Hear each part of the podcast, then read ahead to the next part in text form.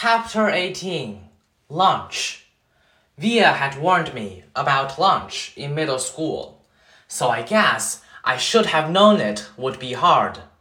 I just hadn't expected it to be this hard.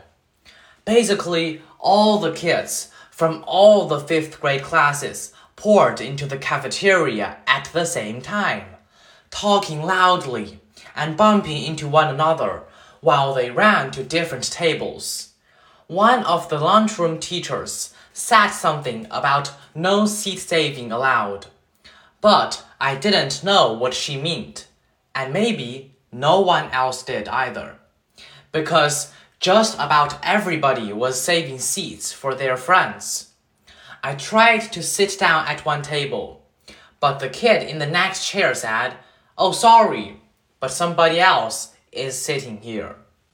So I moved to an empty table and just waited for everyone to finish stampeding and the lunchroom teacher to tell us what to do next. As she started telling us the cafeteria rules, I looked around to see where Jack Will was sitting, but I didn't see him on my side of the room.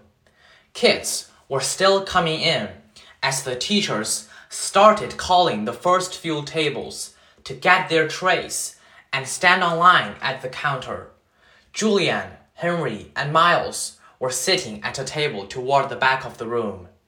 Mom had packed me a cheese sandwich, graham crackers, and a juice box, so I didn't need to stand on line when my table was called. Instead, I just concentrated on opening my backpack, pulling out my lunch bag, and slowly opening the aluminum foil wrapping of my sandwich. I could tell I was being stared at without even looking up. I knew that people were nudging each other, watching me out of the corners of their eyes. I thought I was used to those kinds of stares by now, but I guess I wasn't. There was one table of girls that I knew were whispering about me because they were talking behind their hands. Their eyes and whispers kept bouncing over to me. I hate the way I eat. I know how weird it looks. I had a surgery to fix my cleft palate when I was a baby, and then a second cleft surgery when I was four. But I still have a hole in the roof of my mouth.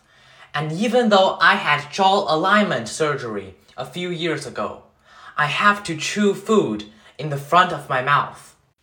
I didn't even realize how this looked until I was at a birthday party once. And one of the kids told the mom of the birthday boy he didn't want to sit next to me because I was too messy with all the food crumbs shooting out of my mouth. I know the kid wasn't trying to be mean, but he got in big trouble later, and his mom called my mom that night to apologize. When I got home from the party, I went to the bathroom mirror and started eating a saltine cracker to see what I looked like when I was chewing. The kid was right. I eat like a tortoise. If you've ever seen a tortoise eating, like some prehistoric swamp thing,